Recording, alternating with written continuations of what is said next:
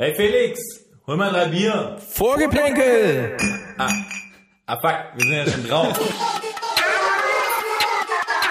Ihr quatscht immer nur dusselig rum. Einmal, einmal, einmal. Äh, und äh, Es ist eine Frechheit. Skandal. Gelbe Karten für uns, rote Karten für uns. Der Freistoß, der keiner war, der pfeift doch alles gegen uns. Was passiert? So, können wir jetzt dann zum seriösen Teil kommen, oder? Nein.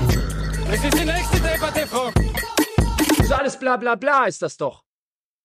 Alles bla bla bla ist das. Ja, hallo, liebe Eiserner draußen. Wir sind's wieder, Vorgeplänkelt, der Podcast, der euch rund macht. Heute mit einer speziellen Folge, einer Mein Verein-Folge.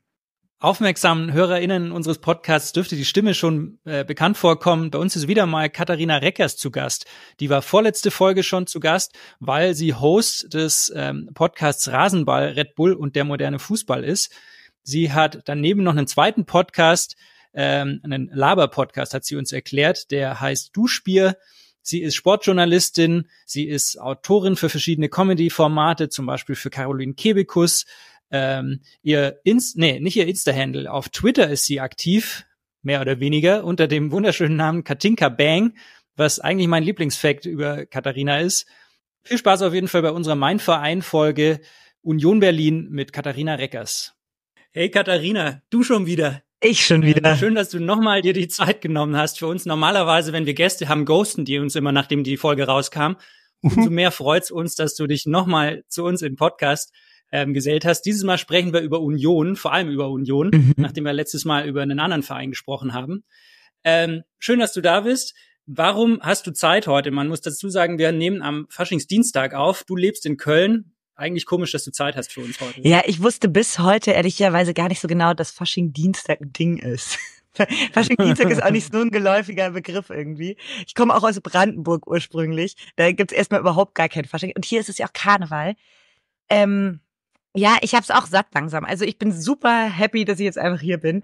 Man sieht, ich habe paar Karnevalstage hinter mir. Hier steht das Jever Fun. Ich, Hui! Für mehr war, mehr war halt nicht drin. Ich habe tatsächlich auch noch alkoholfreies Kölsch im Kühlschrank. Das ist kein Witz. Hm. Ich weiß nicht, in was für einer äh, geistig umnächtigten Situation ich mir das gekauft habe, aber das wird dann noch viele Jahre stehen, schätze ich. Was, was für Kostüme hattest du dieses Jahr? Ähm, ein sehr gutes hatte ich dieses Jahr. Ich bin als Wolke gegangen. Ähm, cool. Oh. Ja, und zwar habe ich mir, ähm, habe ich, da wurde viel mit Watte und Heißklebepistole gearbeitet, wie ihr euch vielleicht vorstellen könnt. Aber ist cool, du bist quasi durch, den- durch den Raum geschwebt. Ja, Ja, und ich habe echt, also ich war auch so auf so einer Hausparty und es tat mir am Ende so ein bisschen leid, weil ähm, ich habe gekrümelt irgendwie. oder, oder also viele Spuren hinterlassen. Und wie jeder weiß, dass man so Watte auch so richtig schlecht wegkriegt von allem. Ja, Naja, nicht mein Problem. nee, die wird sich bei H&M so Füsselbussen gekauft. ja. Funktionieren. ja, und Voll. heute, du hast gerade schon erzählt, dass du beim Kinderfasching warst. Ähm, Ich war beim Kinderfasching. Ich habe ja heute diverse Elsas gesehen. Ich habe diverse, ähm, diverse ähm, Drachen gesehen. Stimmt, das ist groß. Habe ich auch schon gehört. Drachen, Drachen und Elsass Drachen und sind, äh, Elsas. sind das Ding. Jetzt mein, meine kleinste ist als Meister Eder gegangen. Einfach Ah, weil, sie den schön. Bauch, weil sie den Bauchumfang hat. die, ist, die ist halt original, ist sie heute, dann hat sie so eine Schieberkappe aufgehabt und so eine Schürze mit einem Pumuckel draufgestickt. Und dann ist sie, kennt, ihr- kennt ihr diese alten Herren, die dann durch die, durch die, die so die Hände hin, hinter dem Rücken verschränken und durch das äh, Museum laufen? Ja, so ich ist sie laufe heute so. durch die, durch die Kita gelaufen. Ich laufe in der Tat frei so. Ja. Aber schon seit zehn Der Paddy Jahren. läuft wirklich so. Mein Lieblings ähm, gestern, also ähm, äh, nee, doch gestern war glaube ich ähm, auch so der Kinderfasching am meisten so in Köln und da bin ich über ein Kostüm, ein Vater-Kind-Kostüm gesehen, musste ich kurz vor Entzückung schreien, als ich das gesehen habe. Das war nämlich der Papa war als Schiedsrichter verkleidet, aus so ein, äh, so Oh. ein richtiger Legendenschiedsrichter mit so einem Bierbauch hatte der auch und so.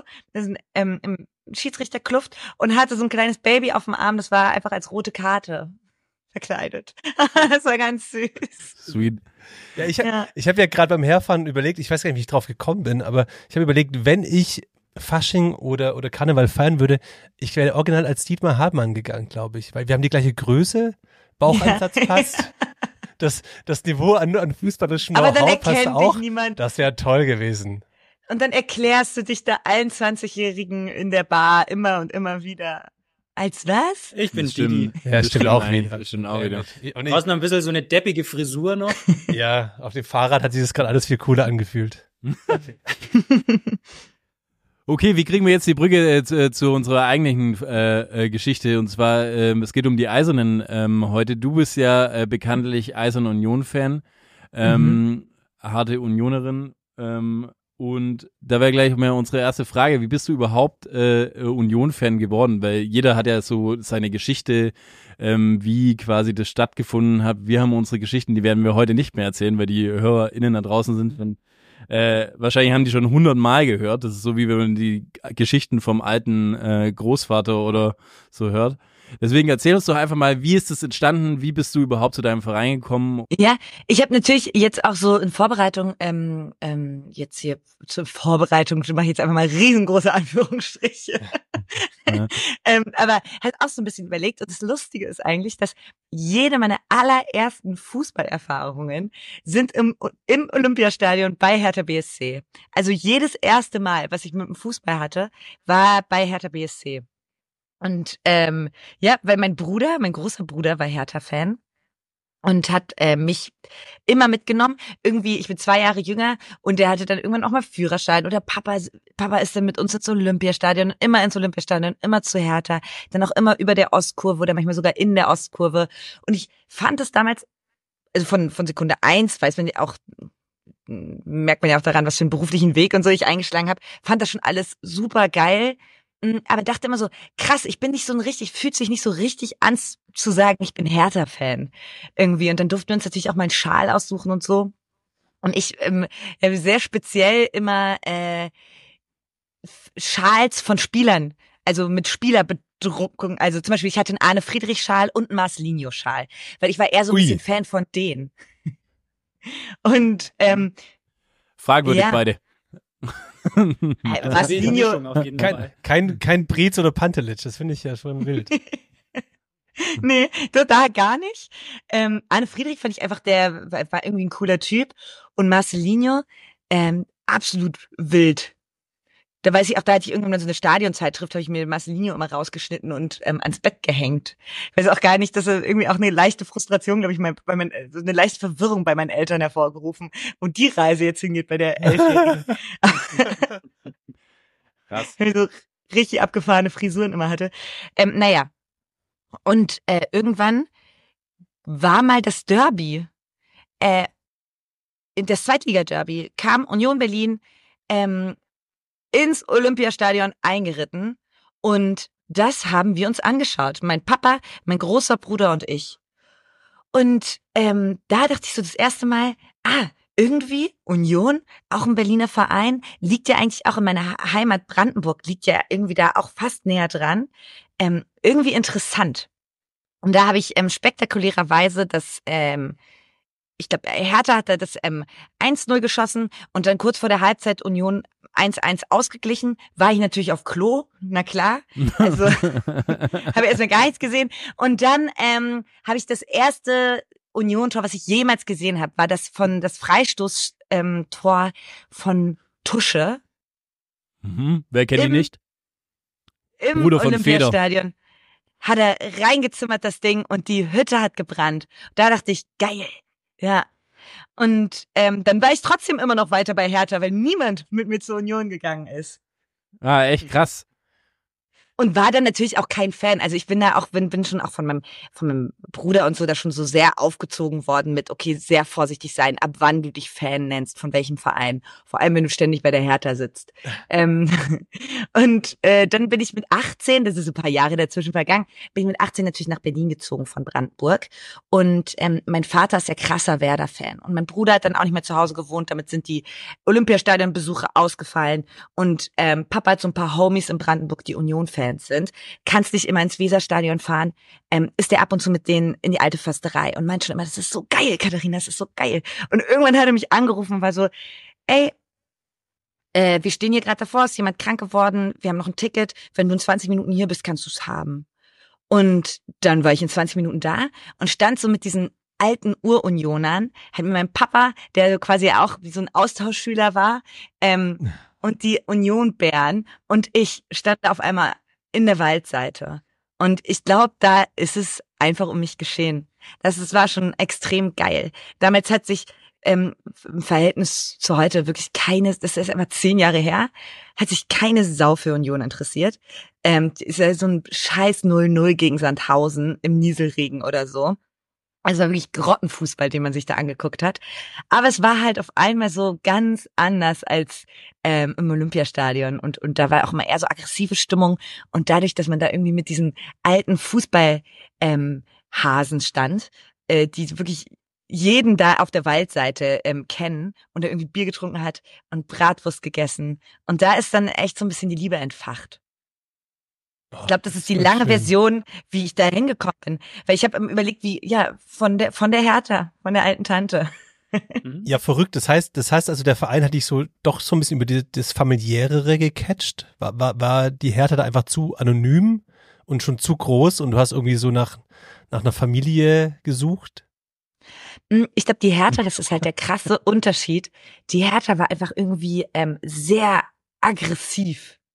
Das Ah, ist okay. da, das ist damals wie heute ist es einfach so, dass die Fans auch untereinander manchmal sich also aus so fast aufs Maul hauen. Oder ich war jetzt auch, mein Bruder war ähm, in, in Köln und dann waren wir beim ähm, und das ist jetzt, äh, könnt ihr euch denken, das ist jetzt schon eine Ecke her. es war noch Sommer. Ähm, da waren, ähm, genau, hat der FC gegen Hertha gespielt und ähm, dann stand ich da auch mit in der Kurve und wie gesagt, ich bin da auch nicht so auffällig, ich bin schon vertraut mit mit der mit der Hertha. Und dann nehme ich da so am Ende unseren Pfand mit und dann kommen da auf einmal so Hertaner und der und die reißen mir so den Pfand aus der Hand in der eigenen Kurve und sagen so, gib mal her jetzt, gib mal her jetzt. Und es ist immer so ein bisschen so die, diese Hertha-Stimmung leider, die mich dann vor allem natürlich als ganz junge Frau da voll Verstehe. abgeschreckt hat. Mhm. Und dann war das auch, auch- voll oft, wurde da, wurden die Frauen auch immer Fotze genannt. Die haben immer gefragt, wo ist denn dein Fotze? Und ich war so, ach, Oh, das ist romantisch. Und es war einfach ein sehr harter Ton. Aber ist es was Negatives oder äh, Von, nee, eigentlich ganz normal. Ich, ich, ich finde das ja total wild, wenn du in der eigenen Kurve quasi die, den, den, den, den direkten nebenan oder angehst. Das finde ich schon wild, um ehrlich zu sein. Also Ja, ich, das ich, kann, ich kannte das ehrlicherweise, sorry, wenn ich ich kannte das ehrlicherweise, ich, ich stand mal in der Kurve bei Fenerbahce Istanbul bei einem Euroleague-Spiel im Basketball und aber da ging es eher so politisch basierend, dass die einen quasi wollten, dass der Vorstand ähm, abhaut, die anderen waren pro Vorstand und da gab es halt so diese Tumulte untereinander, aber auf, auf politische Natur, aber das hört sich ja bei mir, oder bei, bei äh, das hört sich für mich bei dir ja irgendwie nach einem grundsätzlichen Problem innerhalb der Kurve an. Also dass einfach der, der, der Respekt gegenüber schon grundsätzlich nicht da zu scheinen. Einfach ein, also ein, scheint. äh, ein härterer Ton habe ich voll das Gefühl. Also fand ich bei Hertha immer. Und das war ja auch, denn die waren immer, das wurde bis heute ja mit so viel Enttäuschung gearbeitet und irgendwie auch so viel Verrat in den eigenen Reihen. Und da staut sich so viel auf. Und es ist so frustrierend. Wie gesagt, ich mein Leben lang ähm, ist mein Bruder Hertha-Fan. Ich habe wirklich alles mitgekriegt. Und es ist so viel Frustration und ähm, ähm, Wut da auch ganz schnell. Und ich habe da mich dann nicht so zu Hause gefühlt. Ich fand das schon cool und spannend alles, aber ich habe da nicht so ähm, dieses Gefühl gehabt, was ich dann natürlich, ich habe dann natürlich auch Union zu einer gnädigen Zeit kennengelernt. Erstmal ist man, wenn man mit so Vätern unterwegs ist, ist ja immer noch mal eine gemütlichere Sache. Die machen das irgendwie seit sie selber zehn sind, gehen die ins Stadion. Das sind dann irgendwie 40 Jahre. Da wird nicht mehr geschockt, da wird auch nicht mehr äh, diskutiert, wer hier wo stehen darf. So und ähm, das war auch einfach so. So eine andere Ruhe, die da mit reingeflossen ist. Wie ist, es, wie ist es generell bei dir in der Familie? Ähm, du hast schon gesagt, du hast einen Bruder. Ist der auch Union-Fan oder ist der bei Hertha geblieben? Oder wie sind da so in der Familie die Sympathien verteilt? Ich habe ich hab sogar zwei Brüder. Der eine juckt, also mein jüngerer Bruder, der, den juckt das irgendwie alles überhaupt gar nicht äh, mit Fußball. Ähm, und der Große ist natürlich bei der Hertha geblieben. Das, also es wäre ja ein absoluter Skandal, wenn der einfach gegangen wäre jetzt. Und das so, stimmt, alles, was du von Union erzählst, klingt doch ganz cool. ähm, aber, aber wie, wie, aber für ihn. wie muss ich mir das dann vorstellen, wenn bei euch im Hause quasi, wenn ihr alle zusammenkommt und über Fußball sprecht? Das sind ja schon zum Teil unterschiedliche Ansätze, wie Vereine irgendwie strukturiert sind oder auch wahrgenommen werden. Ist das dann sehr kontrovers oder kann man sich irgendwie auf, auf, die, auf die eine Sache einigen? mit meinem, mit meinem Hertha-Bruder ist es schon kontrovers und der ist auch manchmal empfindlich. Ähm, also das, da wird auch nicht immer über jeder, also da wird auch nicht immer drüber gelacht. Und das muss man auch verstehen. Bei der Hertha, man kann manchmal auch, wenn dir wirklich dieser Verein am Herzen liegt, kann man auch nicht immer drüber lachen. Weil dann kommen Das sind schon arme Schweine, ja. Ja, voll. Und jetzt gerade passiert ja was, was ich sehr interessant finde. Ähm, das äh, ist so ein bisschen kippt, weil auf einmal alle so ein bisschen, ich weiß gar nicht, ob, als wir das letzte Mal gequatscht haben, habe ich das, glaube ich, sogar vielleicht zum Beispiel kurz angesprochen. Das ähm, früher fanden alle Union extrem edgy und cool und haben gesagt so, oh krass, ah, so eine bist du. Und es, die Stimmung kippt so ein bisschen, dass mal alle so ein bisschen gehässig sind und sagen so, na haha, von wegen Arbeiterverein, jetzt schau mal, was der Kommerz aus euch gemacht hat. Jetzt äh, so und so schnell ist der Trainer weg und so. Ähm, solche Sprüche kommen dann und die Hertha ähm, ist ja irgendwie jetzt gerade ein bisschen cool da unten und so ein bisschen edgy und finde so, also man muss ja auch sagen, Paul Dardai ist ja auch ein Sympath und so. Ähm, deshalb kippt es so ein bisschen, da, da, das kriege ich auch sehr zu spüren zu Hause. Okay. Ja. Du hast, ähm, ja, ähm, du hast vorhin auch, ähm, um ein bisschen bei Union zu bleiben, um es ist nämlich eigentlich total interessant, dass wenn wir immer über eine Mein-Verein-Folge machen, dass man viel über den anderen Verein, der quasi die Konkurrenz ist, redet. Finde ich eigentlich super interessant, dass es immer passiert. Ähm, aber du hast vorhin zum Beispiel noch gesagt, ähm, die Waldseite. Ähm, für quasi die HörerInnen da draußen, so die das jetzt äh, nicht kennen, was, was ist die Waldseite? Äh, äh, beschreib mal, ähm, wo ist dieser Bereich oder ähm, ist es quasi der Fanblog oder und warum heißt der Waldseite? Weißt du das überhaupt oder solche Geschichten? Kannst du irgendwas dazu erzählen? Na klar kann ich das. Ähm, ja. Das ist schön, dass du fragst. Lehnt euch zurück. Ähm, nee, das ist ja das Stadion an der Alten Försterei, das Stadion äh, von Union Berlin, ähm, liegt quasi in einem kleinen Wäldchen. Und ähm, die haben ähm, die Gegengrade. Also es sind viele, viele Steher. Du stehst bei Union auf der Gegengrade. Das ist die längere Gerade. Dann ähm, ist, sind, ist da gegenüber die Tribüne. Da sitzen dann ähm, Familie oder es gibt halt die Sitzplätze. Da sitzt dann Familie. Mehr fällt, mehr fällt mir auch nicht ein. Die klassische Familie. Ähm, genau, und dann gibt es natürlich das, äh, das Äquivalent quasi zur Ostkurve, ist die Waldseite. Ähm, da sind die Capos, da sind die aktiven Fans, da passt, das ist der Ursprung der Kurios. Ähm, da ist, geht's richtig ab. Und die Waldseite ist wirklich, es ist halt ja natürlich auch, muss man ja auch sagen, und ich habe auch große Sympathien für die Hertha und so. Das ist da, ich habe da gar kein böses Blut und denk so, oh, seid ihr scheiße. Aber es ist natürlich auch geiler, wenn du in der Försterei stehst und dann so nah an allem dran bist und diese diese kleine Waldseite hast und da so gedrungen stehst oder oder auch auf der Gegengrade. Das ist total geil. Und ähm, das hat natürlich ganz besonderen Charme und dieses Stadion, guck mal, ins Olympiastadion passen 80.000, ähm, in die alte Försterei passen 25.000. Also das ist einfach ein Unterschied wie Tag und Nacht, ja. Ähm, glaubst du, dass, ähm, ich glaube, euer Präsident oder ehemaliger Präsident, ich bin mir jetzt gar nicht sicher, Dirk Zingler, ist der noch Präsident bei euch? Ja, ist er. Ja, ja. Ähm, der hat mal gesagt, dass ähm, die, die Union-Fans irgendwie viel glücklicher sind, wie zum Beispiel ähm, bei den Meist bei dem Meistermannschaften. Ich nehme mal an, da hat er den FC Bayern gemeint.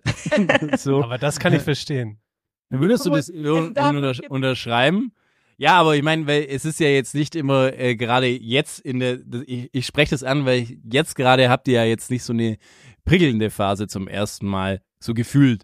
Also es ist natürlich die letzten Jahre immer irgendwie bergauf gegangen und alles mögliche mit der Champions League irgendwie so jetzt zu Mhm. erreichen, also so quasi so, ein, so eine Bilderbuchreise ja. Und jetzt ist ja zum ersten Mal äh, nicht so prickelnd und wirst du sagen, trotzdem ist es jetzt momentan noch so wie früher oder ist es, äh, dass, wie gesagt, die Stimmung kippt?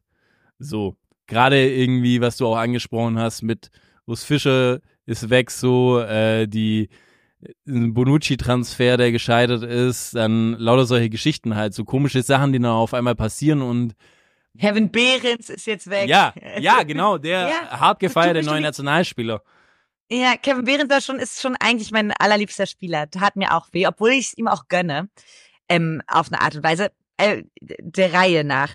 Ähm, ja, ich würde schon sagen, dass das, ähm, dass die Stimmung in den letzten zwei Jahren im Verein sich schon verändert hat, weil es auch gar nicht anders geht und weil es auch voll schwer ist für so einen Verein wie Union Berlin zu sagen, wir sind ein Arbeiterverein, wir sind eine Familie, wir sind klein und anders als die anderen. Und es stimmt ja auch, die haben sich ja wirklich aus dem letzten Fußballschmodder hochgekickt. Und da ist nicht das große Geld zu Hause und so. Das ist einfach so lange gewesen. Jetzt sind sie ja im Fußballrat. Und natürlich drehen sie das Fußballrad mit. Das müssen sie auch, sonst sind sie ja ganz schnell wieder weg. So. Ja. Und das ist das große, äh, das große Dilemma ja so ein bisschen. Und ich glaube, gerade ist es ganz wichtig, ähm, es ist ganz wichtig, da die, die richtige, das richtige Narrativ vom Verein zu wählen. Weil niemand glaubt einem, also es wird irgendwann unglaubwürdig, wenn du, wenn du, wenn du vielleicht in deiner Hymne schreist, äh, wer lässt sich nicht vom Westen kaufen und dann aber deine Champions League Spiele ähm, im Olympiastadion austrägst. Vielleicht so. Und das sind ja, also Ja. ich weiß, dass die, ähm, das wirft halt Fragen auf. Und zum Beispiel hat ja, ich weiß nicht, ob ihr das mitbekommen habt, ähm, beim Spiel gegen Bayern München, beim Nachholspiel, gab es ja eine riesige Choreo, die ähm, Union Berlin, da war auch Dirk Zingler als Schwein zu sehen, sein Antlitz. Ähm, und die haben ihm auch da in der Choreo Doppelmoral vorgeworfen und ähm, haben schon eine fiese Choreo gemacht, muss man sagen.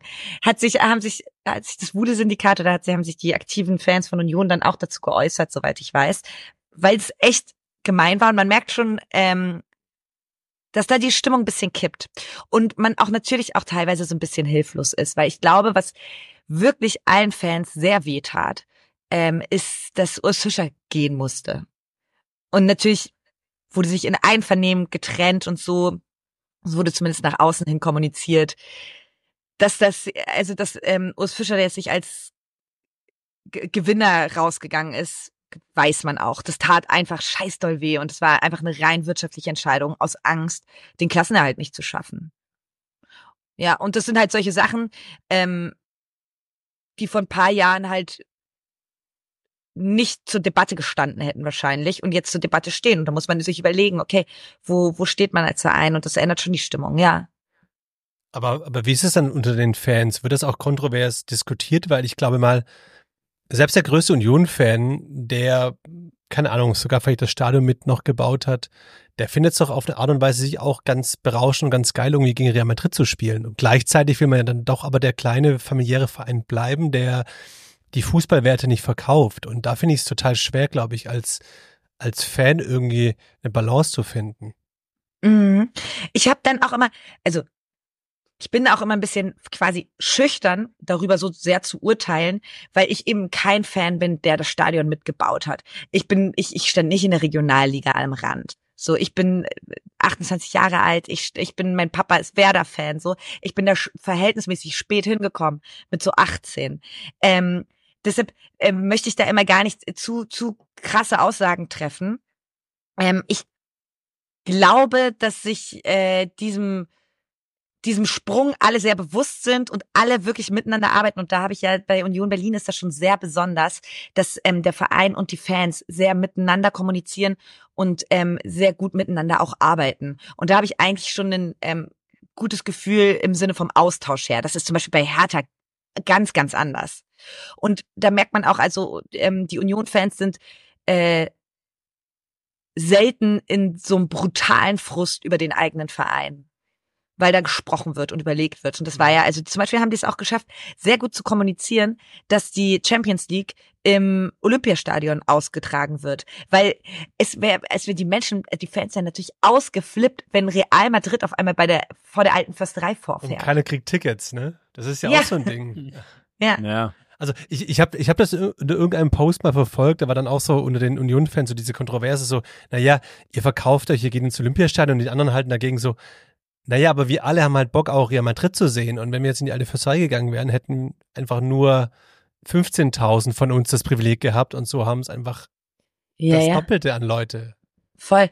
Also und ich glaube, da war der ähm, der O-Ton, den ich so mitbekommen habe. Für mich ist es ja, seit ich jetzt auch in Köln lebe, bin ich nicht mehr so oft ähm, in der alten Försterei und da merkt man schon, dass man auch den Schnack nicht mehr so mitkriegt. Ne, ist schon was anderes, wenn Mhm. du einfach äh, alle zwei Wochen in der alten Försterei stehst und mit den Leuten quatscht und so. Ähm, deshalb bin ich da jetzt gar nicht mehr so on vogue. Aber was ich mitbekommen habe von meinen ganzen Freunden und von den ganzen Leuten, die da hingehen, dass die alle sehr zufrieden waren, dass sie Tickets bekommen haben. und sehr, sehr stolz waren und happy waren. Ja. Ja. Apropos Real Madrid, glaubst du, ähm, die Saison wäre anders verlaufen, wenn, äh, wenn quasi in der 94. Minute Bellingham äh, nicht das Ding reingemacht hätte in dem ersten Champions League Spiel so? Es, Ey, äh, ich, denke, mir das heute manchmal, gedacht. ich denke manchmal exakt darüber nach. Nein, wirklich. Doch, Nein. doch, doch, doch. Ich denke manchmal, wäre vielleicht alles anders gewesen, ähm, wäre vielleicht Urs Fischer noch Trainer, wäre, hätten wir nicht Champions League gespielt. Denke ich Ich manchmal. glaube ja. Aber das wahrscheinlich ja. Also ich frage Ja. einen Freund, ich kenne, ich habe so einen Freund, der hat auch gerade einen relativ erfolgreichen Verein und hat auch Angst, dass sie im nächsten Jahr den gleichen Weg einschlagen. Ich hab's das letzte Mal gesagt. Mit Stuttgart. Nicht zu früh freuen.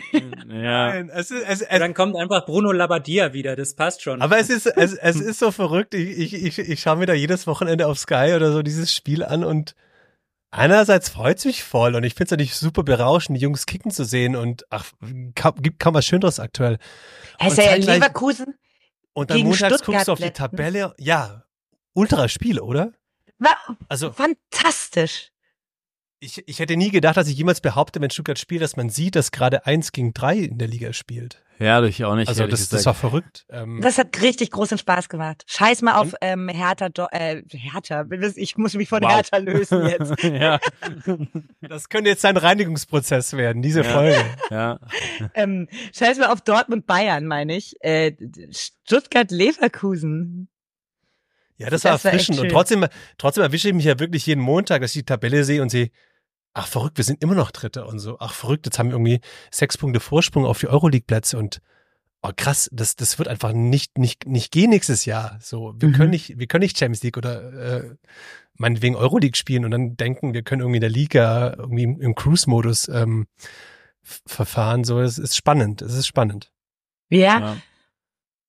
Und bei Union wusste man ja auch so ein bisschen, man hat das ja beobachtet und man hat ja selber die Luft angehalten und war so, das kann doch hier gerade alles nicht Realität sein. Das ist doch komisch, was hier passiert. Das ist doch merkwürdig. Und es hat ja, also damit sage ich jetzt einfach mal ganz Fußball-Deutschland gedacht, so was geht denn da ab? Ja, und Ja, irgendwann ist es voll. gecrashed und das ist auch okay. Es ist komplett okay. Ich meine, ich meine, vor der Saison, als, als, als dann die, ersten Namen aufgetaucht sind, die verpflichtet wurden, so, und die, die, ja- die ja wirklich irgendwie sehr namhaft waren, dachte man ja schon so, okay, krass, schaffen die das wirklich jetzt irgendwie so diesen, diesen, diesen Drahtseilakt zwischen Verein mit wenig Möglichkeiten und mit solchen Jungs irgendwie so welchen Mentalitätsspielern? Ähm, da irgendwie die Kurve zu kriegen. Also ich dachte schon kurz, okay, vielleicht schaffen sie das Momentum nochmal so auf ihre Seite zu bringen. Ähm, was Ja. leider nicht der Fall war. Nee, nicht ganz, nee. Ja, ja, und ähm, wurde sich dann so vom Gefühl her einfach ein bisschen verzockt. Und genau, ich glaube, dass halt was wirklich so bitter ist, ist halt dann mit so einem Urs Fischer und ja auch dem Trainerteam dahinter mit äh, ähm, Hoffi und äh, Sebastian, den Co-Trainern, Sebastian Bönig und so. Das waren schon, ähm, war schon ein krasses Team, was einfach den Aufstieg in die erste Liga äh, geschafft hat. Und ähm, einfach sich hoch in die Champions League gespielt hat und so. Und das ist so krass. Und dann ging es vom Gefühl her so schnell, dass die weg waren. Da dachte man so, zwölf verlorene Spiele, 13 verlorene Spiele. Und dann waren die weg. Und das war ein- schon ein kleiner Schock irgendwie, wobei man ja weiß, wie es läuft. Wenn du jetzt, wenn du wählen könntest, ähm, mit Gosens, mit Bonucci gegen Real Madrid oder mit Urs Fischer an der Seite und Tusche auf dem Platz gegen Sandhausen, was würdest du dir lieber anschauen? Ach, ich habe auch, ich, ich habe gar kein Problem mit Sandhausen, auch ehrlich gesagt. Also, und dann möchte ich auch gar nicht, ich finde das dann immer ein bisschen so, oh, ähm, diese Fußballmelancholie und so, äh, ich möchte wieder am Schlammplatz stehen und so. Aber also wäre wär für mich persönlich als Fan jetzt kein großes Problem gewesen. Nichtsdestotrotz bin ich ja voll ausgeflippt, als äh, das Los gegen Real Madrid gezogen wurde. Das ist schon was Besonderes. Ich konnte aus wegen Arbeitsgründen konnte ich da nicht hin. Ich war einfach nicht da. Ich war einfach nicht da. Oh nein. Ja, aber das klingt, aber das klingt ja schon auch so ein bisschen wie, weißt du, ist ja so der Vergleich, so wie, wie Leute, die dann immer sagen, so, ja, ich bin schon irgendwie so Fan von, von, von Indie-Filmen und sowas und dann aber sich heimlich doch in den X-Men reinschleichen. Ähm, äh, also, weil ich finde ja schon Sprichst du so, gerade von dir, oder? Nee, ich bin, ich bin Blockbuster-Fan und da bin, da stehe ich auch total dazu so. Deswegen bin ich auch äh, Fan des FC Bayern. und weil ich die großen Spiele sehen möchte. Was, was, was, was ich gerade bei Katharina gemerkt habe, und ich glaube, das war der Indiz, dass sie wirklich ein, ein richtiger Fan-Fan ist, die kennen die Namen der Co-Trainer.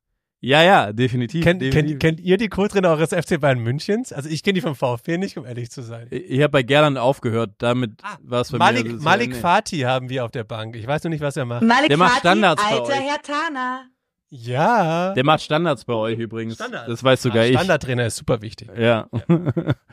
ja. Ja. Nee, Die werden Aber immer vergessen, die Co-Trainer. Das ist, äh, ähm, da muss mal jemand was drüber machen. Naja. das ist richtig. Ich habe ich, hab- ich hab jetzt Mach erst, mal einen Podcast drüber.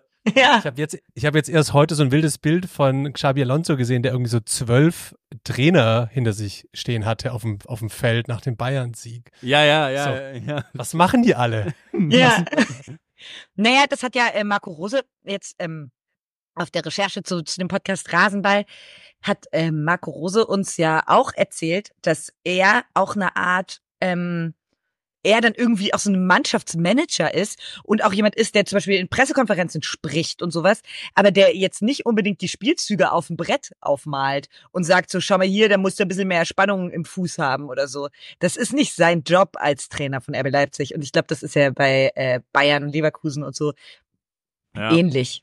Das sind eher so der, die Leute halt, die den Kopf dann am Ende hinhalten. Bist du, bist du eher der Projektmanager irgendwie? Als, Ja, ja, als voll. Wirklich ausführendes Organ. Ja. Voll.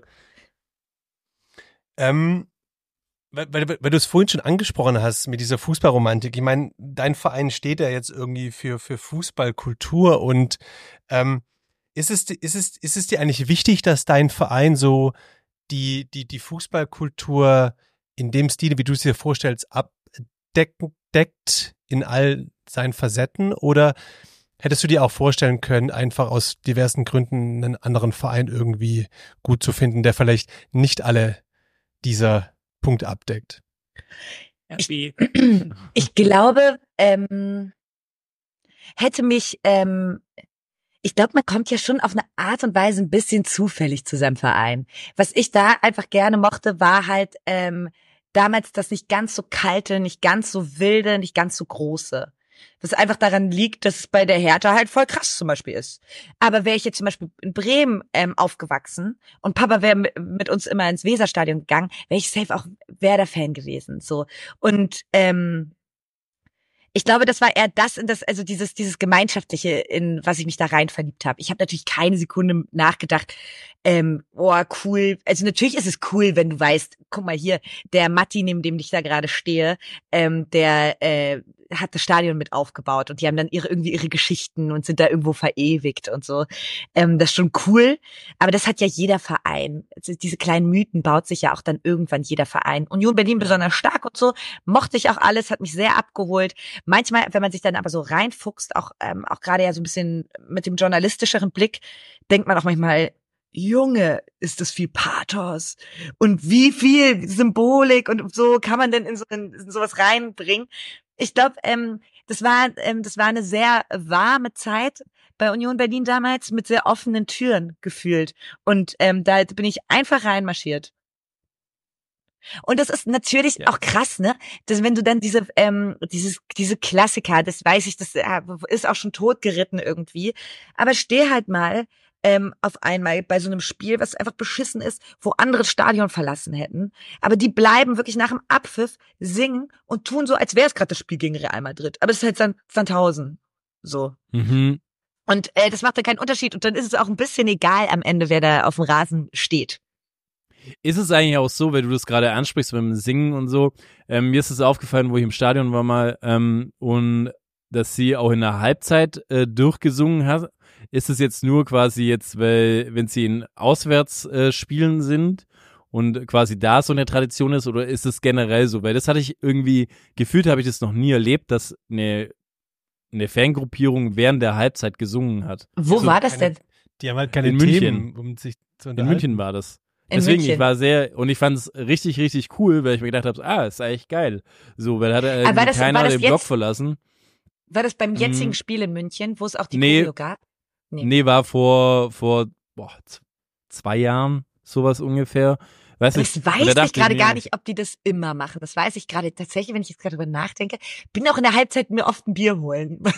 Ja, ja, also deswegen, das hat mich gewundert. Ist, so. ist ehrlicherweise aber auch relativ einfach, die Bayern-Fans im eigenen Stadion zu überzeugen. So. ja. Das Das T-Mobile ist nicht T so hat aber auch dazu getanzt. Ja. Ja. Ja, genau. Voll. Ja. Gehst du, gehst du zum Weihnachtslieder singen immer am 23.? Ähm, das ist ja unglaublich schwer, dort für Karten zu bekommen. Ich glaube, ich habe es einmal, So ähm, einmal geschafft.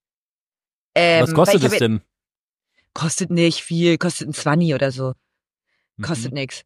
Aber ähm, ich war einmal da und das war sehr, sehr schön, war sehr berührend. Und man muss auch sagen, es ist halt am 23. Das ist ganz cool, weil das bedeutet, dass wirklich die Locals dahin gehen. Ne? Am 23. ist der Rest der Welt schon, ähm, sitzt schon schön wieder in Stuttgart, Ja, ja, voll.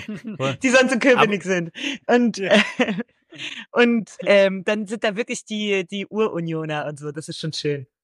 Und wie läuft es da so ab dann? Also weißt, äh, ich meine, du sagst, du warst jetzt einmal da, hat sich vielleicht auch jetzt schon wieder was verändert, aber so wie, wie lief es damals bei dir genau ab? So, also du kaufst die Karte, gehst rein oder weißt, kriegst du da gleich eine Wunderkerze in die Hand? Ist da Ja. irgendwie wie so in der Kirche dann das dein Gebetsbuch, dann Knien stehen, stehen, Knien?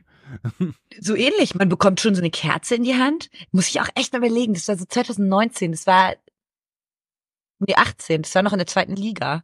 Ähm, da bekommt man so eine Kerze in die Hand und ein Liederbuch und es gab einen Pfarrer. Es wurde schon ein bisschen Ah, okay. gebetet. Echt? Ähm, so und da wurde auch Das, so ein bisschen. das, das finde ich, das finde ich creepy und ja, fand ich auch ein bisschen creepy. Die Frage ich ist, ist es katholisch irritiert. oder evangelisch eigentlich? Dann. Evangelisch, glaube ich.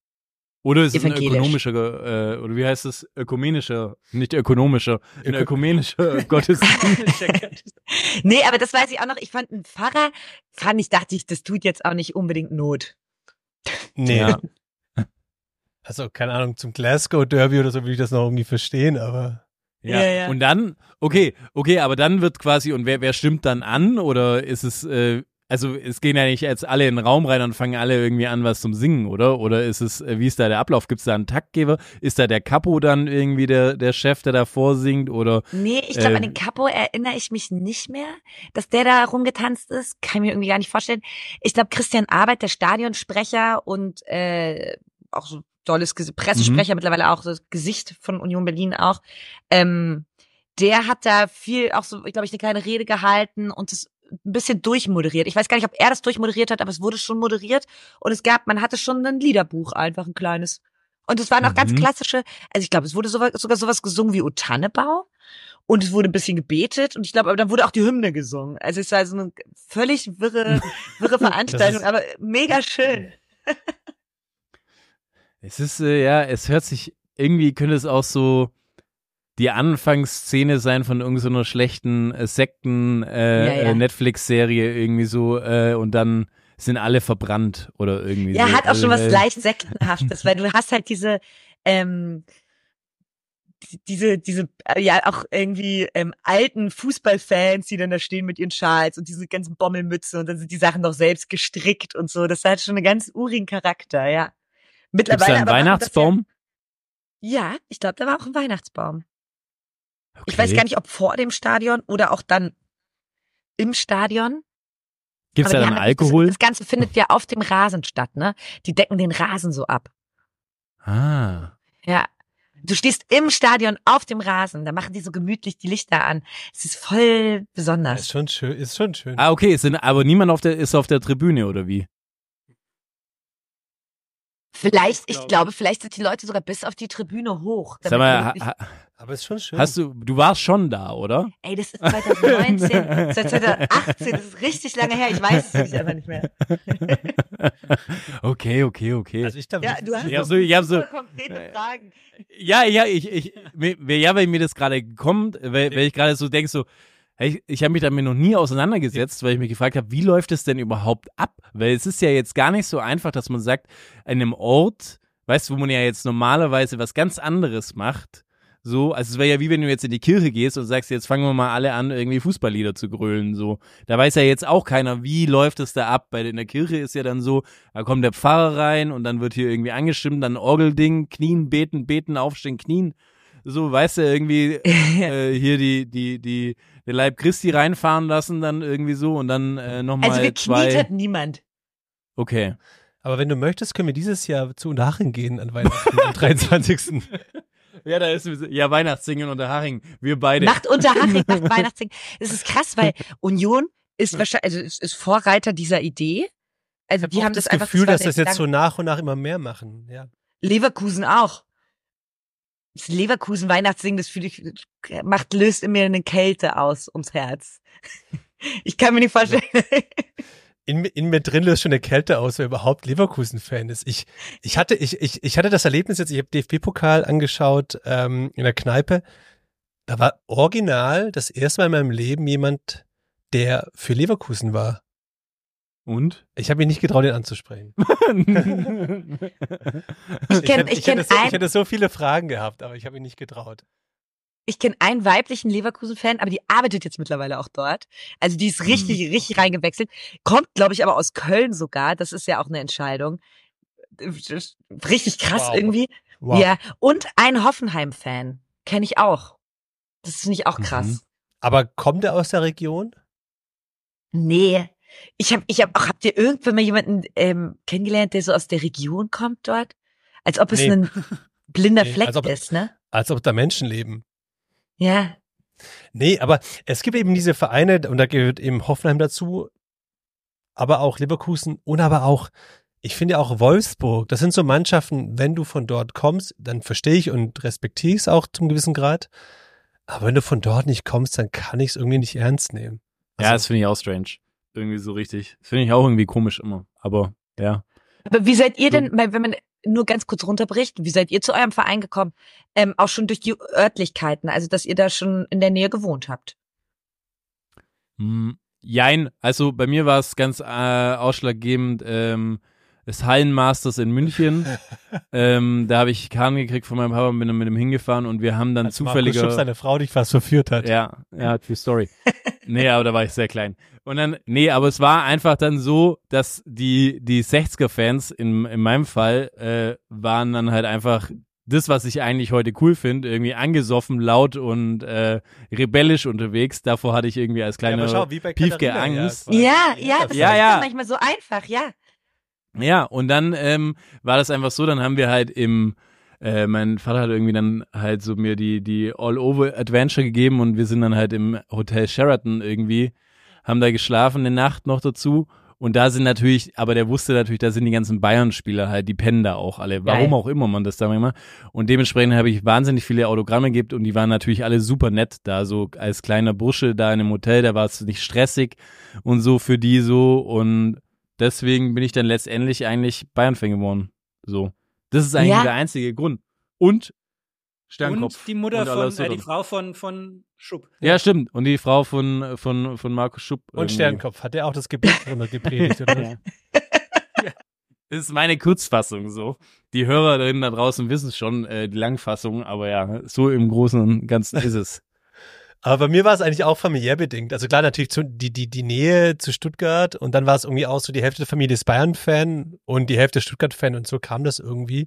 Ich muss aber gestehen und das, das, das wertet mich vielleicht als Fan auch ab. Ich hatte dann in meiner, in meiner Jugend so eine rebellische Phase, wo ich plötzlich KSC-Fan geworden bin, weil, ich weiß gar nicht weshalb. Ich glaube, Weil du der, noch Volksfan bist. Nein, d- d- das VfB-Tum in meiner Familie wurde mir dann irgendwann mal zu krass und zu intensiv und irgendwie habe ich dann nach was anderem gesucht und nach was Kontroversem gesucht. Da Ja. bin ich beim KSC gelandet. Aber ich habe ja, ich habe gar keine Verbindung zum KSC. Natürlich war das damals so dieses UEFA Cup gegen Valencia und so diese Hochzeit vom KSC. Aber ich weiß nicht, was mich da geritten hat. Ja, dumm halt. Dieses VfB, dieses VfB-Fantum in der Familie vom, vom Manu ist auch echt nicht übertrieben. Er hat uns letzte Woche äh, Videos geschickt von der Familienfeier von ihm. Und da wurden, da hat der DJ einfach so die VfB-Hymne aufgelegt und der komplette Geburtstag brüllt so die VfB. Es war, es waren legendäre Bilder, muss ich sagen. Grüße. Grüße. Ich, Grüße nach Reutlingen. Schau, schau da an meine Familie, aber ich muss sagen, ich wäre so gerne, ich, ich, ich konnte nicht, weil ich, weil ich äh, leicht krank war, meine Kids krank waren, aber ich wäre da so gerne. Ich habe fast, ich muss ehrlich gestehen, ich hatte Gänsehaut und ich habe fast ein bisschen geweint. Ich wäre da gerne dabei gewesen. ich hätte, ich habe mich da schon gesehen, um ehrlich zu sein. Ich weiß, ich hatte die erste Bei mir war's verfilmt auch als Kassette. Ja. Bei mir war es auch total familiär. Also so die Hälfte der Familie auch Stuttgart-Fan, die andere Hälfte Bayern-Fan. Und dann hat mich mein Patenonkel aus dem Allgäu, der hat mich mit ins Olympiastadion genommen. Und irgendwie, ich fand, also ich war davor einmal im, im damaligen Neckarstadion in Stuttgart, in der Meistersaison sogar, gegen Wattenscheid. Und ähm, war dann aber in der Saison drauf in München, Olympiastadion. Irgendwie das Olympiastadion hat mich so beeindruckt und dieses große und Oh, du- keine Ahnung. Du lässt dich halt, und das zieht sich bis heute durch, relativ einfach blenden einfach. Man muss dir die große Welt Glamour ist mein versprechen. Ding, muss ja, man ja, man muss dir die große Welt versprechen und du springst drauf an. Das ist schon verrückt. Ja. Es ist aber auch lustig, weil mein Vater hat auch wirklich alles versucht. Der hat irgendwann damit zum, ähm, so, als ich so zehn war oder so zu Weihnachten, hat er gemerkt, so, ah, Fußball findet sie schon cool. Ich habe dann auch selber gespielt und so und war ja voll gerne mit im Stadion. Und dann hat er mir einfach brutale Werder Bremen Bettwäsche geschenkt. Aber so richtig, Oh, das aber auch so, das ist auch übel, dieses Grün und ui. ja, grün und orange, eine riesige Raute auf Kopfkissen und, und Bettdecke. Und die wurde richtig lange gerockt, aber es hat überhaupt nichts gebracht. Es war einfach nur merkwürdig, dass ich eine Werder Bremen Bettwäsche hatte. Auf dem, auf dem Kopfkissen so das Konterfei von Ösil. Fuck. Ich war letztens erst vor, ja, vor zwei, drei Jahren war ich bei besagten Patenonkel und der hat zwei Söhne, die so ein bisschen jünger sind als ich und die haben meine ganzen FC Bayern Merchandise Sachen halt geerbt, aufgetragen. Unter anderem meine FC Bayern Bettwäsche und dann haben die mir echt vor drei Jahren oder so meine FC Bayern Bettwäsche zurückgegeben. War, war, war das tatsächlich? der erste Samenerguss noch Ja, ich wollte Ja, aber ich wollte es nicht sagen. Ich wollte es nicht sagen. Ich glaube, damals war ich noch nicht geschlechtsreif, ehrlich In, gesagt. aber, aber weiß in der, in der Form von Mehmet Scholl. So, es ist, es ist, hat er es geschafft? Das Hat er Kopfkissen, no joke. Auf dem Kopfkissen ist einfach Nummer 10 Matthäus drauf. Oh, Oh, das ist aber geil. Irgendwie schon. Ich habe mir auch tatsächlich in meiner ähm, damaligen Single-Phase auch überlegt, ob ich mal eine Frau einfach testen soll, wenn ich einmal mal diese Bettwäsche drauf mache, ob sie dann geht oder ob sie da bleibt. Hast mich aber nicht getraut. Besser war es zu Recht. wahrscheinlich. Zu Recht. besser, Recht. besser war's. Oh Gottes Willen.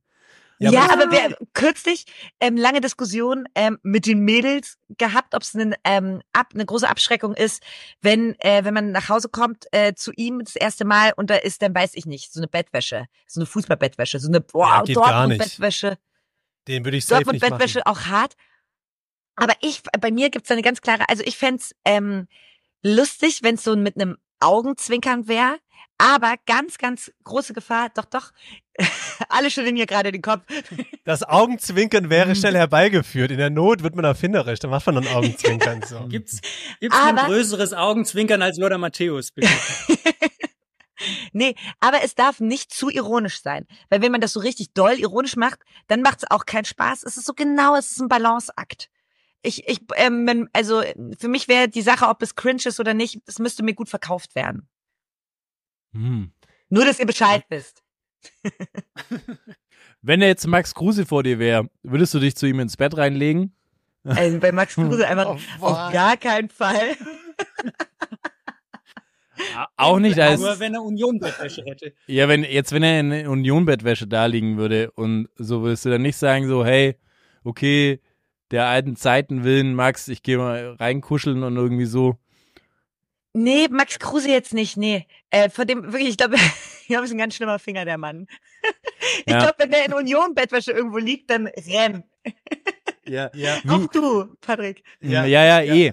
der hat schlagende Argumente. Ich frage mich nur, ähm, ist man jetzt zum Beispiel, wie sieht man denn Max Kruse eigentlich noch als Union-Fan, um da quasi die Brücke zu schlagen? Ich weiß jetzt nicht, ob das der beste Opener war, aber so, es hätte mich jetzt mal interessiert, weil er ist ja jetzt schon, äh, sag ich Alle mal so, verlassen gerade das Mikro. ja, er ist ja jetzt gerade schon noch Sympathisant, würde ich sagen, von, äh, von Union so und stell, stellt sich so auf jeden Fall immer noch da. Aber sagt man jetzt zum Beispiel bei Union Berlin, ja, Kruse ist schon noch ein geiler Typ oder sagt man dann mittlerweile auch so, boah, weiß ich nicht, ob der noch irgendwie geil ist äh, für, für den Verein? Ich glaube, Kruse hat sich ein bisschen selber, ich glaube, der war ja, den mochten die Leute schon und so, der war schon gerne Mhm. gesehen. Ähm, aber der hat ja die Biege gemacht, was ich ja, was ja nicht schlimm ist. Man macht halt manchmal die Biege, ja auch zu Ja, ja. Wolfsburg. Aber dann hat er ja hässlich zurückgetreten. Völlig ungefragt. Niemand, also er wurde schon gefragt. Im, im, ich glaube in der Sportschau wurde er gefragt oder nee, wo wurde irgendwo wurde hatte der hat er auf jeden Fall noch mal richtig hässlich nachgetreten und das haben die Fans ihm schon übel genommen. Habe ich ihm auch ein bisschen übel genommen. Mhm. Ähm, also es war so ein bisschen ähm, so ein bisschen ja jetzt schaut mal was ihr davon habt. Ich weiß auch so übel habe ich es ihm auch nicht genommen. Ich weiß nicht mehr, mehr genau worum es geht. Aber der ist mit einem richtigen Ja. Schmeckle gegangen. Mhm. Und wer ist jetzt von dir, von äh, wen, wen würdest du sagen, ist von dir, ähm, oder von wem bist du großer Fan oder fandest du schade, dass er gekommen ist? Oder generell würde mich auch interessieren, das sind jetzt wieder mehrere Fragen äh, von meiner Seite. Ähm, die neue Transfersaison war ja da. Ähm, hast du da einen gewissen Transfer auch gehypt und fandest das voll geil, der sich jetzt im Nachhinein scheiße rausgestellt hat? So, weißt du, lass mal ein paar über ein paar äh, Spieler quatschen, irgendwie so, Mhm. die du richtig cool fandest, so, sei es jetzt zweite Liga, dritte Liga, le alte Legenden, whatever, so. Wer, wen, wen findest du da irgendwie mega gut, total scheiße oder überbewertet? Alles darf jetzt raus. Mm. Ich find's ganz interessant, bei Union habe ich gar nicht so einen ähm, Spieler-Hype. Dass ich Mhm. jetzt sag so, boah, der, also wirklich, der war's für mich. Wen ich wirklich ähm, ähm, sehr mag, einfach weil ich ihn witzig und sympathisch finde und für mich einfach so das Sinnbild eines Fußballers ist, ist einfach Kevin Behrens. Und ähm, ich finde den einfach witzig. Weil er dumm ist oder? Nee, weil der hat sein, sein, ich liebe es, der kommt mit dem Fahrrad immer zu spielen und zum Training und so, fährt, fährt mit dem Fahrrad, hat aber Diamantenohrringe, ist irgendwie ein netter Typ. Dann war der auf einmal, der wusste ja gar nicht, wie ihm geschieht, ähm, dass er auf einmal in der Nationalmannschaft spielen soll. Und das ist das Crazy. Süßeste auf der ganzen Welt. Das muss ich, ich, ich habe das 100% irgendwo gespeichert. Bei denen, die haben dann ja immer so lustige Insta-Stories gemacht und so beim DFB-Team, dann irgendwie aus dem Trainingslager und so. Und du siehst die ganze Zeit Behrens so schüchtern da stehen, wie so ein Junge an seinem ersten Schultag. Und dann machen die immer so Gruppenfotos und er traut sich nicht so richtig mit drauf und so. okay, Ich fand es einfach ganz, ähm, äh, Ja. ganz krass. Und der hat ja auch so einen lustigen Weg einfach. Der ist jetzt auch so 33 oder 34 und hat wirklich ja ähm, vor Union einfach bei Sandhausen gespielt oder so, glaube ich. Und Ja. also und, und dann ist er auf einmal in der Nationalmannschaft. Und ähm, den mag ich irgendwie. Weil er auch, ich mag, mag, mochte an ihm halt auch, dass der äh, so das einfach ein Fußballer ist. Der hat auch kein Insta und so. Der will einfach Ah, echt? kicken. Ach, nee, hat krass. kein, kein Social Media Auftritt und so. Ähm, dementsprechend fand ich es auch traurig, dass er jetzt gegangen ist. Fand ich wirklich traurig, weil er, glaube ich, auch einer, der ist einer fürs Team. Mhm. Ähm, glaub, Ist er da nach Wolfsburg auch mit dem Fahrrad gefahren oder ist er, ist er da dann schon, hat er schon, hat er schon einen eine- Nee, da wird Privatjet jetzt noch genommen? hingejettet. Nach. Wolfsburg, da kann er sich das leisten zu jetten. Das ist der Gehaltsunterschied, der da gemacht wird. Nee, und der wurde, glaube ich, ähm, auch am ähm, Wochenende ausgepfiffen. In der alten Hm. Försterei von manchen. Finde ich ein bisschen blöd. Der hat ja, ich ich, weiß finde das nicht, ehrlich gesagt immer blöd, so die, Voll die blöd, Altgedienten auszupfeifen. Warum denn? Also kann ich und, nicht nachvollziehen. Ja, und man weiß doch auch, wie das Business halt funktioniert. Und dann ist da halt Kevin Behrens. Der weiß, der ist jetzt 33, 34. Der macht sich jetzt natürlich, und das kann man ihm auch nicht verübeln, nochmal die Taschen voll in Wolfsburg. So, Ja. So ist irgendwie auch Voll. das Fußballgeschäft. Ich nehme dem das nicht übel. Und dann ist, fand ich es auch blöd. Die haben, glaube ich, gepfiffen, weil ich weiß nicht, ob ihr das mitbekommen habt. Der hat in dem ersten Interview in Wolfsburg gesagt, ähm, dass alles hier in Wolfsburg ein bisschen professioneller ist als bei Union Berlin. Wo ich denke, ja, ach True was. Fact. Ja. einfach true wahrscheinlich. Einfach wahrscheinlich Ja. true. Und dachte ich auch so, hä, Union-Fans wollen doch auch gar nicht so ähm, professionell sein wie Wolfsburg. Das ist doch gar nicht erstrebenswert, oder? Ah, ich hat mich geärgert. Ja, Hat mich ein bisschen kann ich geärgert. verstehen. Kann ich Ja. nachvollziehen. Kann ich nachvollziehen.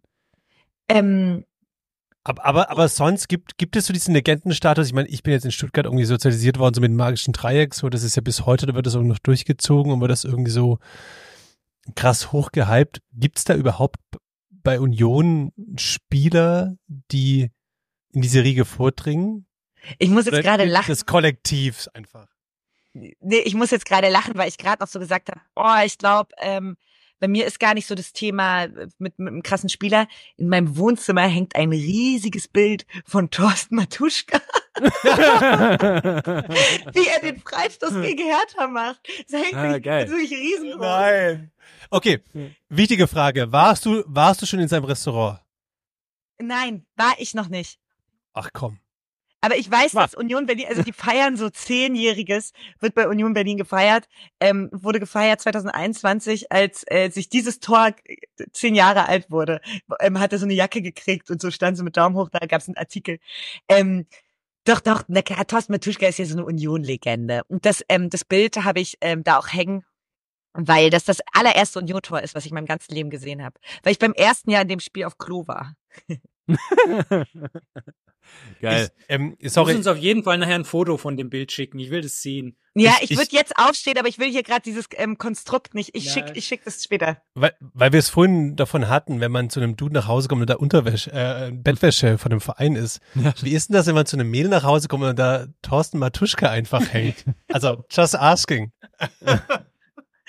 Gute Frage, habe ich mir noch nie Gedanken drüber gemacht.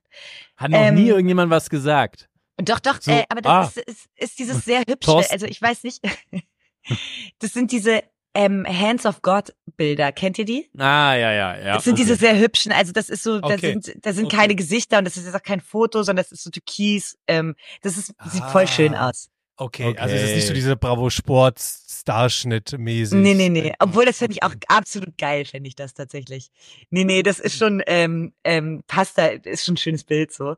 Ähm, Geil. Wahrscheinlich wissen Typen in Köln auch nicht, wer Thorsten Matuschka ist. ja, und die erkennen auch gar nicht irgendwie Auch, rot, auch. rot gegen weiß und so. Checken die dann auch gar nicht so genau, was das ist. Schalke? ja. Ja, aber was ist denn so mit äh, jetzt äh, hier ähm, Robin Gosens oder so oder einem Bonucci, wo der jetzt kam, so diese Transferphase so, wie hast du die verfolgt so? Weil ich fand ja, ich war ja als Nicht-Union-Fan, äh, fand schon mega geil eigentlich so den Bonucci-Transfer, weil ich den schon immer richtig gut fand, war so geil, der kommt in die Bundesliga. Gosens fand ich auch irgendwie so, habe ich nicht ganz verstanden, aber war so, okay, cool, cooler Typ, dann irgendwie Ach, Großens hast du nicht verstanden. Weil Ja, weil ich, finde, gedacht das- habe, so, der war schon. Ich, ich, ich finde ja, das ist einer der viel weitreichenden irgendwie Transfers. nee, aber der, ja, aber der war für mich so eigentlich. Ich fand das krass, der hat sich eigentlich bei Inter schon eine, hat eine gute Rolle gespielt und sowas. Er war jetzt nicht so, so weg vom Fenster davor bei Atlanta, Bergamo irgendwie so. War er da super gut irgendwie. Deswegen habe ich das jetzt nicht gedacht, dass der jetzt irgendwie zu Union geht. Ich habe immer gedacht, der macht irgendwann mal so einen Revival-Move äh, nochmal zu Schalke oder so. Also aus, aus dem Grund her einfach. Und dann Volland irgendwie fand ich auch so, oh, okay, krass, finde ich schon auch wieder cool, dass der irgendwie da ist und so. Also, und dann name it die anderen so. Ja. Deswegen würde mich das interessieren. Ähm, Also ähm, Bonucci hat mit mir persönlich gar nicht so viel gemacht. Das sind aber so meine meine meine Freunde und ähm, Leute so mein Bekanntenkreis, die so einen Ticken älter sind als ich, die äh, weiß ich nicht so die 33, 34, die sind ausgeflippt.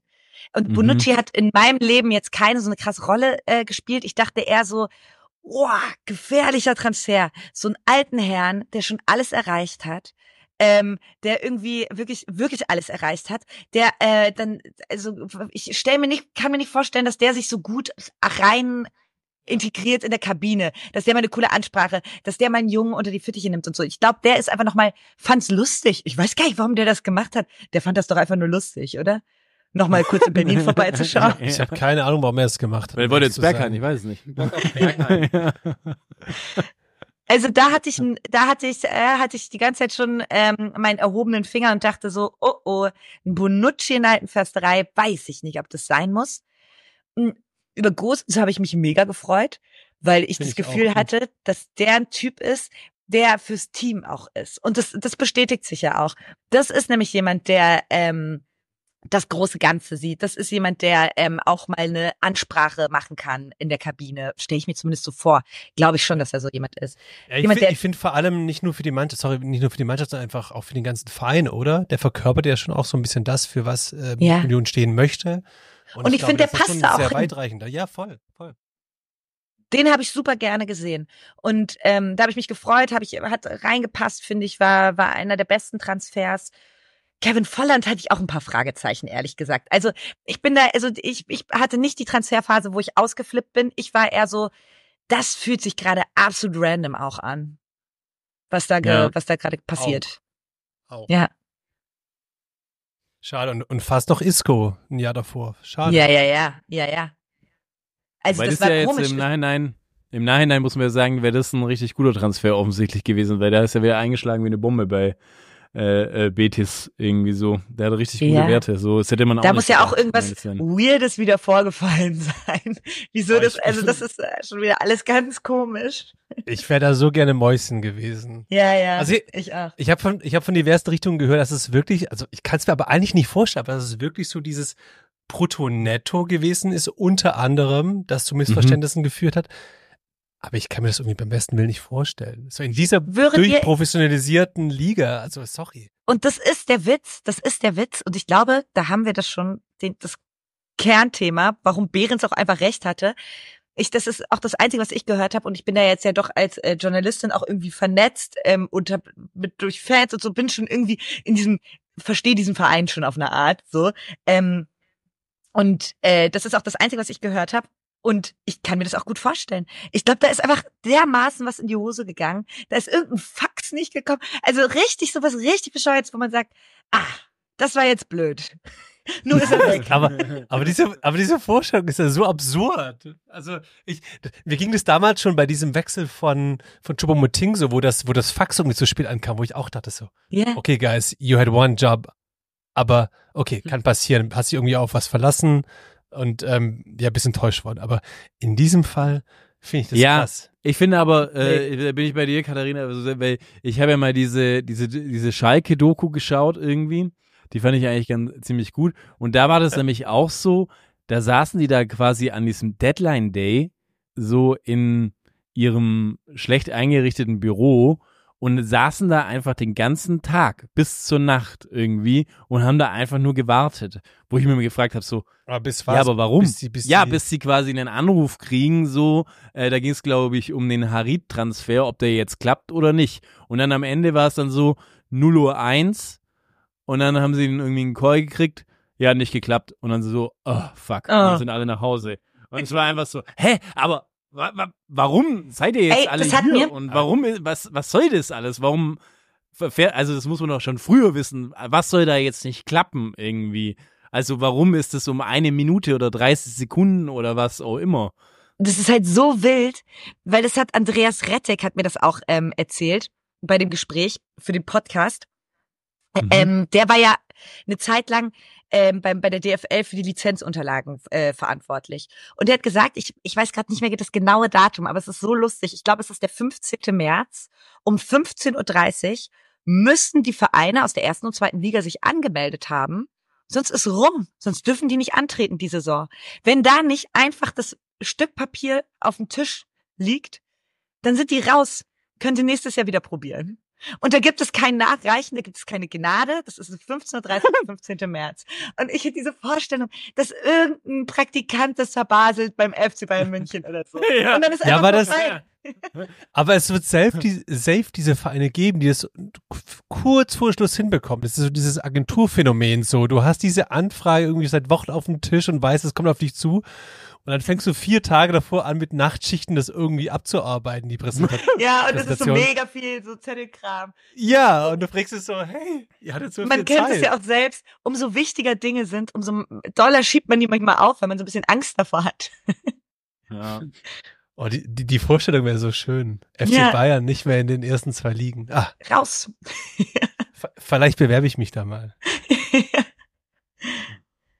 Ja, ich glaube, wa was ist denn jetzt eigentlich generell noch ähm, für, für Union drin? Was denkst du eigentlich so? Wie wird sich die Saison noch entwickeln? Ich meine, jetzt haben sie es ja, glaube ich, knapp geschafft, über, über den Abstiegsrängen zu sein. Sie haben sich wieder ein bisschen gefangen und alles mögliche. Ähm, wie wünschst du dir denn ähm, die Saison, den Abschluss oder quasi, wo soll die Reise hingehen? Und gerade mit dem neuen Trainer eigentlich, wird er auch bleiben? Was ist da deine Einschätzung? Das würde mich mal interessieren. Wie ist der überhaupt in der Fan-Community angesehen? Hm. Also ähm, ich, ich, mein Bauchgefühl sagt mir, wir sind safe. Äh, ich glaube nicht, dass, dass äh, der, ich glaube, ähm, klar ist irgendwie noch Abstiegskampf und das ist auch schon, schon eine spannende Saison, aber ich glaube nicht, dass wir absteigen. Ähm, Ich glaube, es wird eine, es wird jetzt nicht auch nicht zu viel zu lachen geben, würde ich mal sagen. Also es wird jetzt einfach hier runtergespielt ähm, und möglichst wenig auf Risiko und ähm, dann schauen wir mal. Ja, der neue Trainer. Ah, ich bin noch, noch nicht so warm geworden mit dem. Ich fand auch diese Ohrfeige oder dieses ins Gesicht schubsen oder was auch immer das war mit Sané eine ah, so eine Idiotenaktion. Das ist Sorry. wirklich dumm. Und Also, du kannst das als Trainer, du musst dich doch als Trainer im Griff haben, Mann. Wenn es dir, nee. weiß ich nicht, Trimmel ist jetzt auch mal vom Platz geflogen und so. Das passiert. Spielern darf das passieren. Dem Trainer darf das nicht passieren. Du darfst doch nicht Das im Abstiegskampf drei Sp riskieren, mit einer roten Karte drei Spiele auf die Tribüne zu gehen. Und dann Nee. ist, Und in welchem Kontext machst du das? Ich meine, als Feldspieler verstehe ich das so. Du hast irgendwie das ganze Spiel Trash Talk, der beleidigt das ganze Spiel deine Familie hoch und runter. Dann, dass du dann irgendwie mal vielleicht mal kurz zu langs, kann ich noch nachvollziehen. Aber als Trainer in dieser einen Situation, also vor allem so, also nee. lässt man sich von Sané so provozieren, dass man drei Spiele auf die Tribüne muss. Come on, Alter. was Ja. kann Sané schon sagen? Du Blödmann wahrscheinlich. Ich glaube, der hat Nee, nichts ja, gesagt, der hat den Ball nicht rausgerückt. Ja, der hat einfach den Ball nicht rausgekriegt. Das war, Aber wieso, ähm, warte mal, warum braucht der Trainer eigentlich auch den Ball? Ja, ich meine, er, ist, er wollte ja den er wollte Einwurf das Spiel schnell machen, aber Nee, wollte, wollte es verlangsamen und hat den Stimmt, Ball halt genommen. Ball. Und dann wollte Sané den Ball haben und dann ist, äh, äh, weiß ich nicht, dann ist er halt einfach ausgetickt. ja, da Und ist das das darf nicht Temperament passieren. einfach durchgegangen. Ja, voll. Ja, und ähm, dann, also dann sind das zum Beispiel auch so, dann hat er ähm, nach dem ähm, ersten Spiel, als er dann oben auf der Tribüne war, hat Union, glaube ich, gewonnen. Und dann hat er auch ist er in Tränen ausgebrochen da oben. Und ich bin immer noch so, ich bin gerade so ein bisschen so viel Emotion fühle ich hier gerade. ja.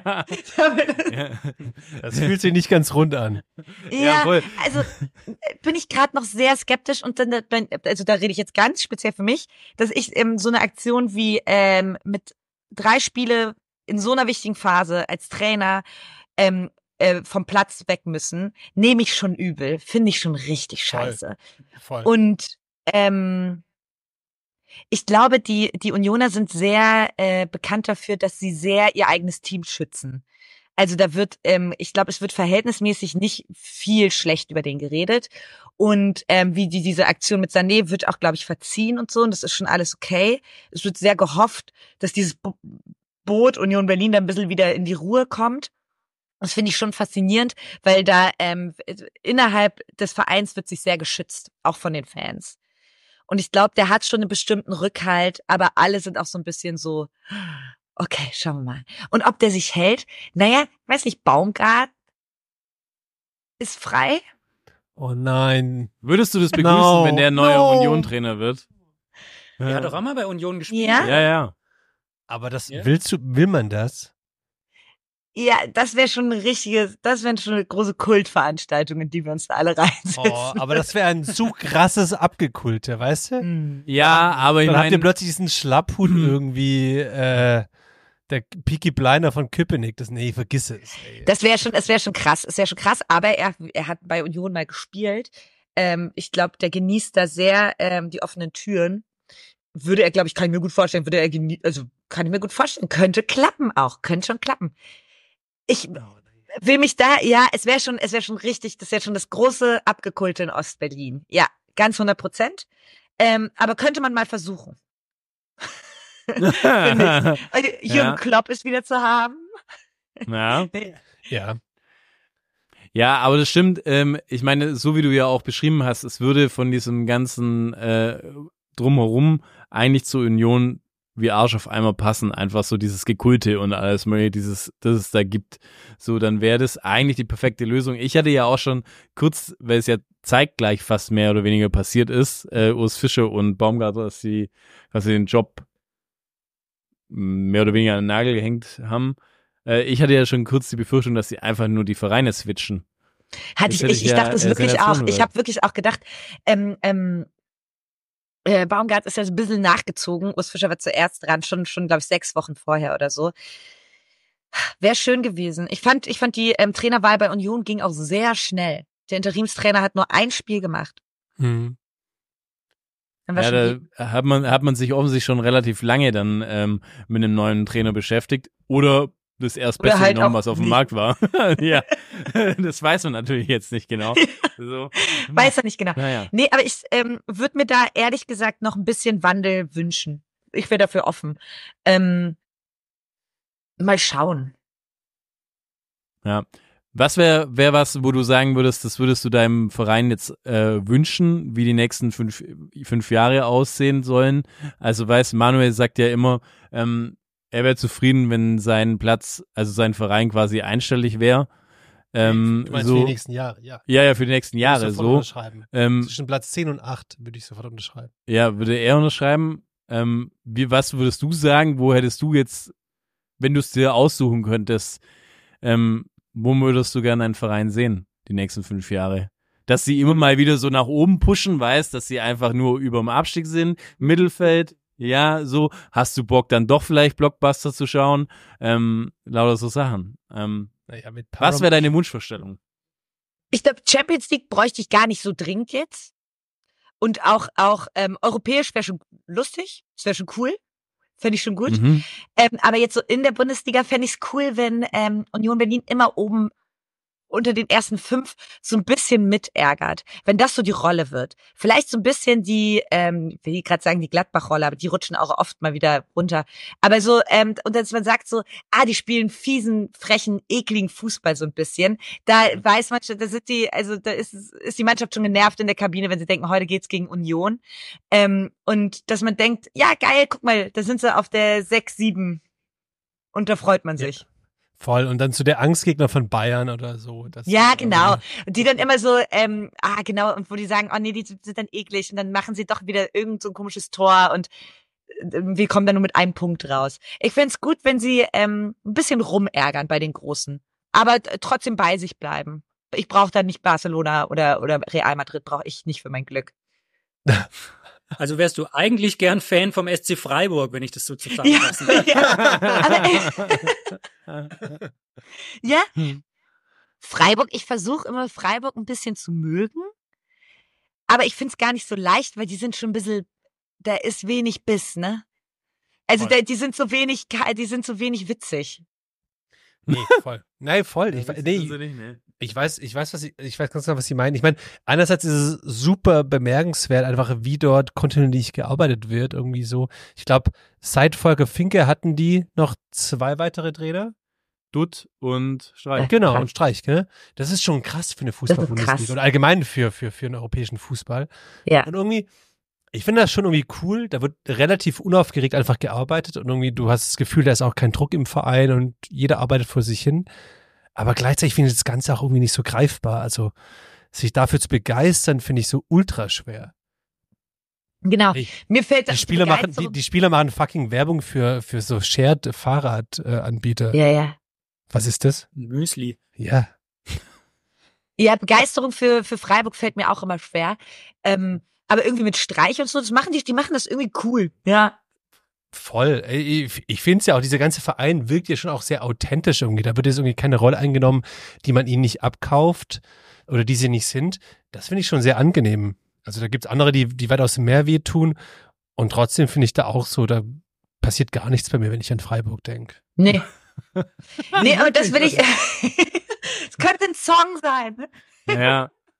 Von Olli Schulz. Das Oh passiert gar nichts Gott. mehr. Oh Gott. Ja. Ja, aber da sich die, Aber- da, wenn das passiert so in den nächsten Jahren, dann bin ich happy. Fände ich cool, fände ich lustig. Ja.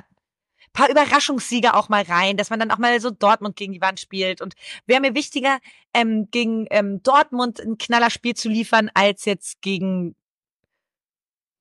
weiß ich nicht, Hoffenheim oder Heidenheim oder irgendwie so Gegner, die man eigentlich weghauen muss. Wisst ihr, was ich meine? Mhm. Ja, ja, voll, voll, voll. Ja, ja.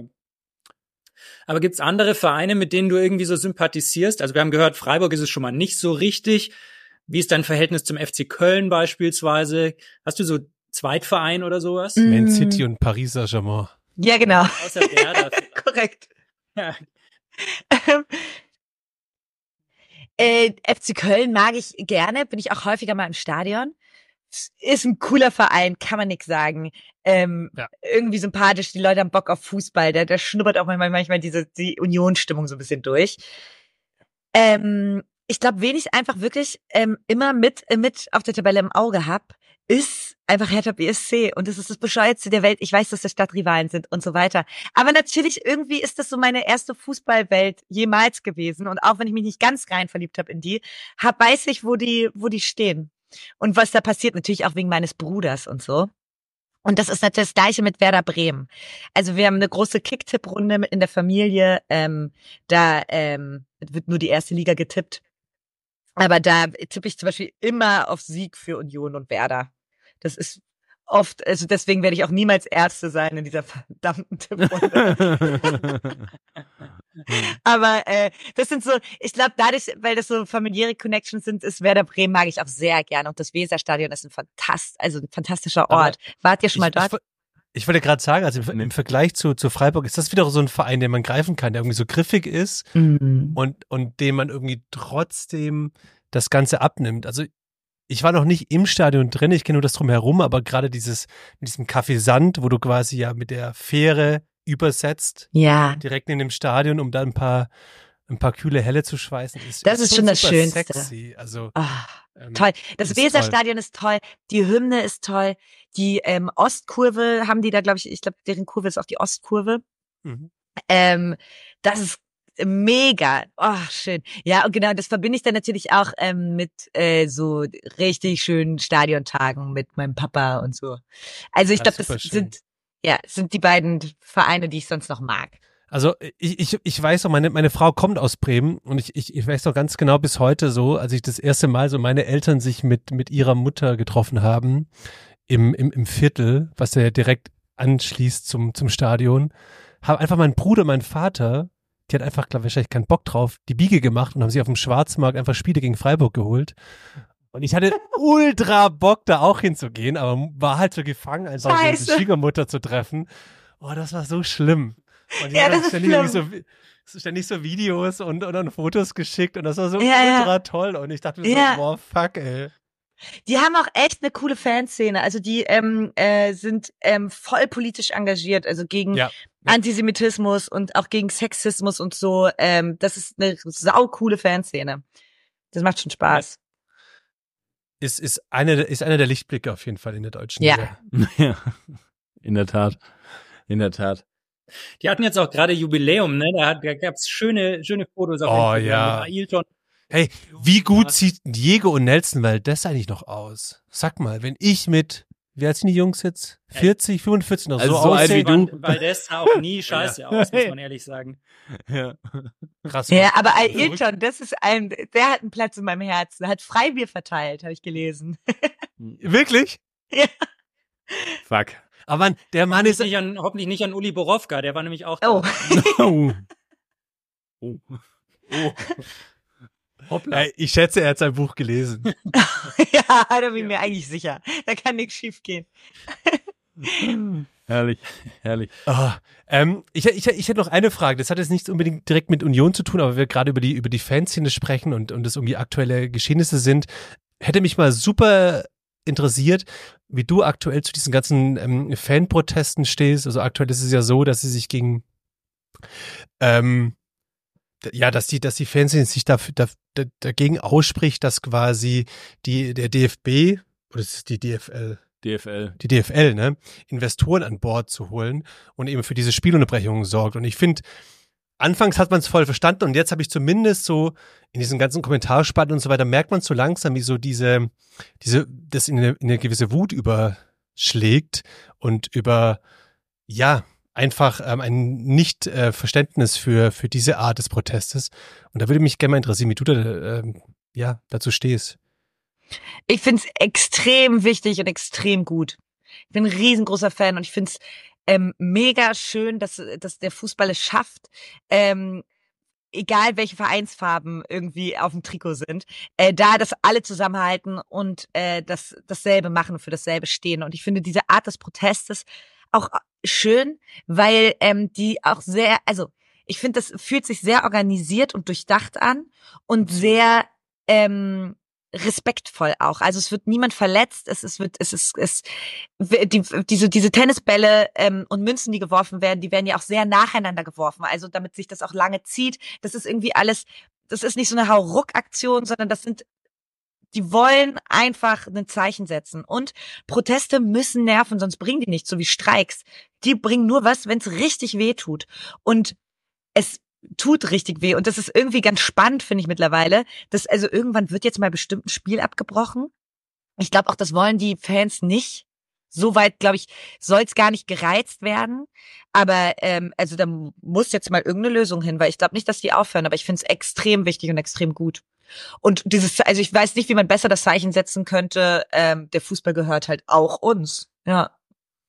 Ich finde es auch, ich, ich, ich war auch super erstaunt, wie organisiert das ist dass sie sich wirklich absprechen, also auch die, die Fankurven absprechen. Äh, und was ich so schön fand, war, ich glaube, das war Bayern Leverkusen, als sie diese, diese Süßigkeiten geschmissen haben und dann dieses Bild von diesem Auge, von diesem Gelee-Auge oder was es auch immer war, auf dem Platz liegend, fand ich köstlich. Ja, köstlich im wahrsten Sinne des Wortes. Ja. Im wahrsten Sinne.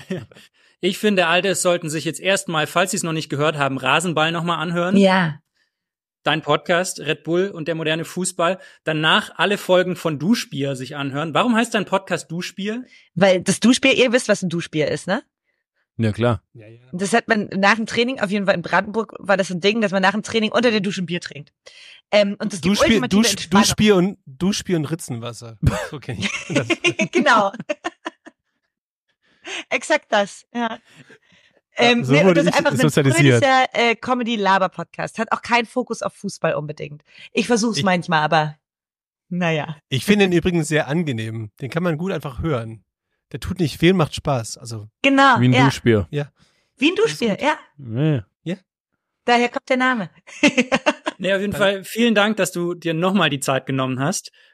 Vielen Dank, dass du für uns auf Faschings Karnevalsdienstag äh, verzichtet Ja. hast. Richtig. Wir hatten großen Spaß. Jederzeit wieder.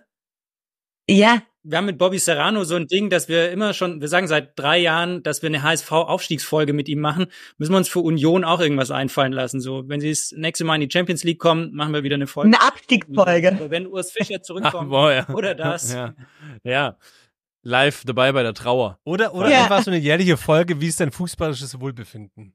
Richtig. Ja. Oder, oder vielleicht, wenn du dir jetzt endlich mal wieder ein Ticket holst äh, für die Weihnachtssingerei, dass du dann danach einfach äh, exklusiv berichten kannst, äh, wie das dann genau war. Wie das Ich denn genau abläuft. Weil das würde mich, ja, Aber dass sich das auch so, so krass interessiert, das, ich finde das, ich find dass das euch verrückt. das alle nicht interessiert, das ist einfach total Nee, das ist halt interessant. Singerei, Alter. Also, Oh, Tannenbaum war es jetzt in C-Dur oder in G-Dur? ja, echt so. Ja. Wie sah der Pfarrer aus? ja, ja. ja, würde mich interessieren. Hatte er ein Trikot Wow. an? Ich weiß es alles Ja. nicht mehr genau. Aber ich gehe da mal als Reporterin, Außenreporterin, gehe ich da mal hin vorbei. So, sehr gut. Ey, ja, es hat Danke. mir auch mega viel Spaß gemacht. Es ist wirklich schön. Ich darf ja, man darf ja auch selten einfach mal anderthalb Stunden über, über sein, seine eigene Fußballgeschichte und sein Verein sprechen. Mega schön. gerne wieder. Sehr gerne. Es ist eine Frechheit!